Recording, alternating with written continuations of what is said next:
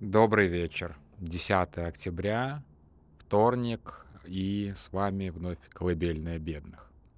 Сегодня я буду краток. А, практически не читаю, что происходит в интернете, в мире и так далее.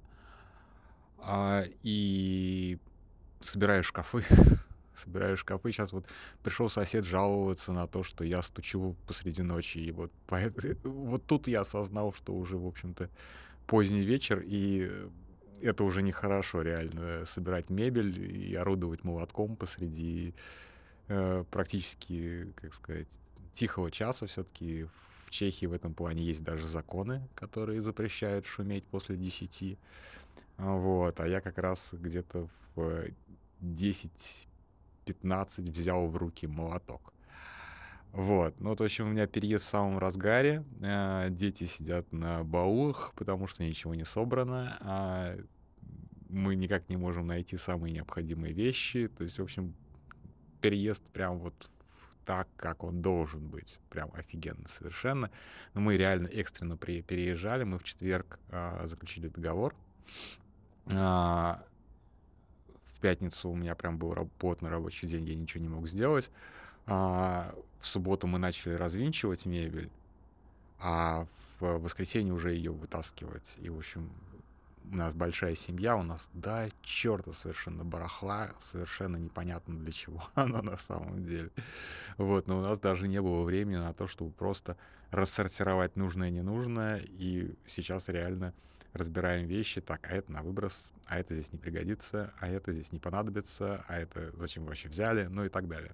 В общем, вот такое. Вот. Ну, разумеется, в интернете я в интернете все равно заглядываю, хотя проведут мне только его в пятницу, ну, в смысле, в э, новую, новую квартиру. В Чехии не любят спешить с этим. А, это очень сильно повезло еще, на самом деле, что в пятницу. Вот, так что такое вот у меня сейчас веселье. А, две вещи, которые, на которые я обратил внимание и которые на самом деле мне не нравятся. А, первое, что мне не нравится, это, конечно же, вот этот вот парад ненависти, над которым, конечно, многие глумятся, стебутся, а многие, в общем-то, и не замечают своего угара и ража. То есть буквально я многих людей читаю, кто был против войны, и они неотличимы от Z-сообщества сейчас, к сожалению. К сожалению, к сожалению, когда говорят там все, всех под нож, там как бы никакой пощады и так далее. А, я не специалист по Ближнему Востоку. И я подчеркиваю, я не специалист по Ближнему Востоку, но я не верю, что в том же самом секторе газа живет 2 миллиона террористов. Это не так.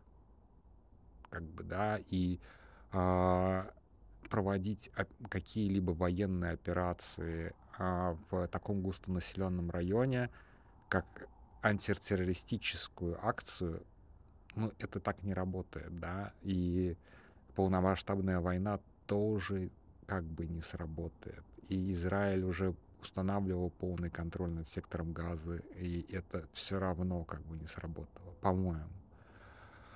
Вот, то есть проблема, очевидно, должна решаться как-то не военными средствами. Ну, в том числе, кстати, военными средствами. То есть э, очевидно, что, э, условно говоря, радикальная часть должна потерпеть поражение.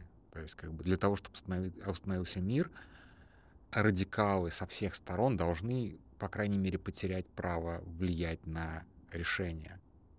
Я вот сегодня как бы случайно совершенно наткнулся на совершенно новую для себя фамилию.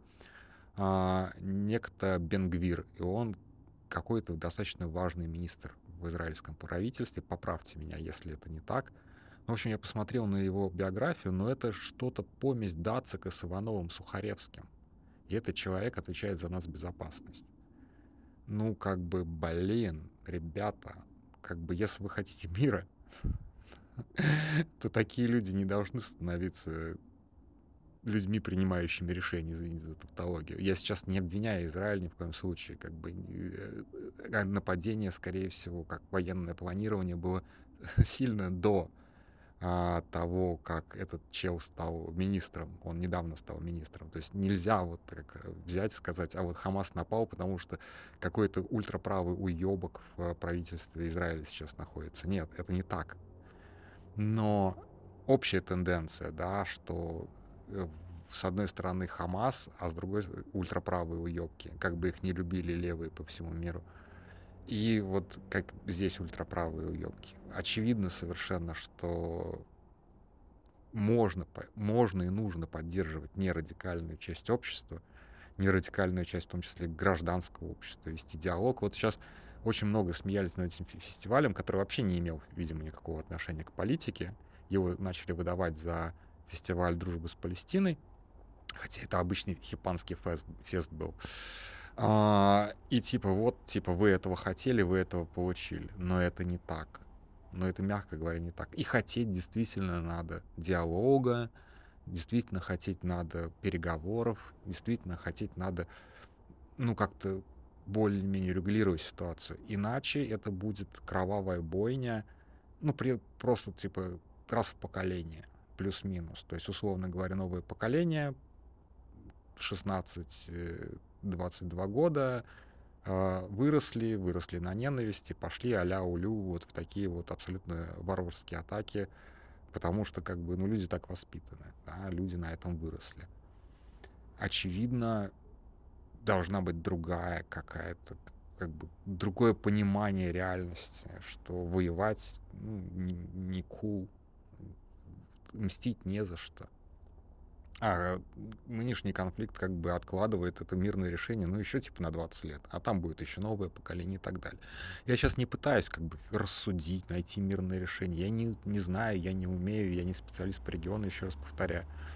Вот, но то есть как бы это вот абсолютно взаимная ненависть. Но самое, ну, э, ладно, они-то там, да, то есть израильтяне имеют право сейчас на ненависть после такой резни, а палестинцы с их точки зрения там кто-то имеет право на ненависть после там бомбежек, ударов э, и так далее. А, ну вы-то куда? Нам-то куда? Нам за что ненавидеть? Мы что, вот опять поведение, извините, футбольных болельщиков. То есть вот какие-то там э, чуваки на, моле, э, на, на поле мячик катают, а мы аля улю за ту команду, за эту команду.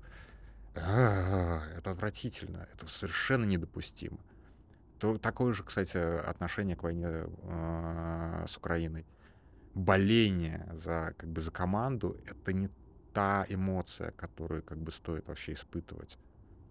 Ну, то есть понятно, что если, условно говоря, гражданин Украины, да, и человек, который там потенциально может попасть на службу, он действительно, он поддерживает, но он не болеет. болеть, алю-улю, то есть быть зрителем и быть непосредственно вовлеченным участником, это разные вещи, прям очень сильно. То есть как бы будьте честны, если вы действительно в этом конфликте, вы что-то делаете. Если нет, вы зритель. Если вы испытываете эмоции по поводу а, как бы боление за какую-то команду, доводите себя до вот этого ража, типа всех убьем, всех зарежем, или как там татарский говорил. Хотя он так бы как раз был вовлечен. Вот так не надо. Не надо становиться татарским. Ну, правда, татарский уебок. Мертвый, правда, уебок. Но тем не менее, да. Не надо быть уебками, правда. Это первое. Ну и второе, конечно, это вот этот вот пресловутый 24-часовой а, новостной цикл все забывается. Через 24 часа новая реальность. Никто уже не помнит ни о чем. Я просто сейчас кто-то в э, чат кинул скриншот а с цифрами. Не буду как бы говорить цифры, но там соотношение типа 1 к 10. То есть онлайн у нас по Украине и э, онлайн по Израилю. Вот соотношение цифр 1 к 10. Понятно, что все интересуются то, то, чем, как бы, то что происходит в Израиле. Но та как бы украинская война в Украине, она нам ближе. Это как бы это война, в которой так или иначе, ну как бы даже не знаю, как сформулировать. Война, война, в которой как бы, которая действительно вот, ну, это наша война, так или иначе, да. Как, как ни, ни, ни, ни говори, как не дистанцируйся от нее, но вот это война, за которую мы в том числе там, несем ответственность. А конфликт в Израиле, ну, это конфликт в Израиле. Ну, то есть, как бы для многих это тоже личная история, я понимаю совершенно, да, у кого-то там родственники, у кого-то там друзья, у меня и те, и другие, а, и, в общем-то, мне тоже как бы страшно и больно, и переживаю, и так далее. Но вот, вот 24-часовой, я же вижу по цифрам, да, что далеко не все, кто кликнул на онлайн в Израиле, про Израиль, прям заинтересованы как э, люди, которым действительно эти новости важны для их жизни.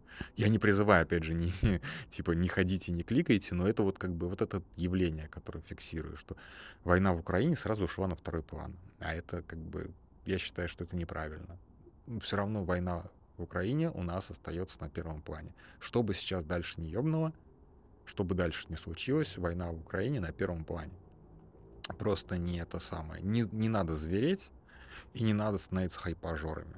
Вот, надо как бы по-прежнему самое главное, что происходит, по крайней мере, на новостном фоне, это то, что происходит вокруг Украины. Не Армения, к сожалению, опять же, для армян, а не а, Израиль, к сожалению, опять же, для евреев. Это, в общем, это их конфликты. А наш конфликт — это российско-украинский, и это та война, которую мы в силах каким-либо образом повлиять, закончить. На арабо-израильский конфликт мы повлиять никак не можем при всем нашем желании. На этом все. Спокойной ночи.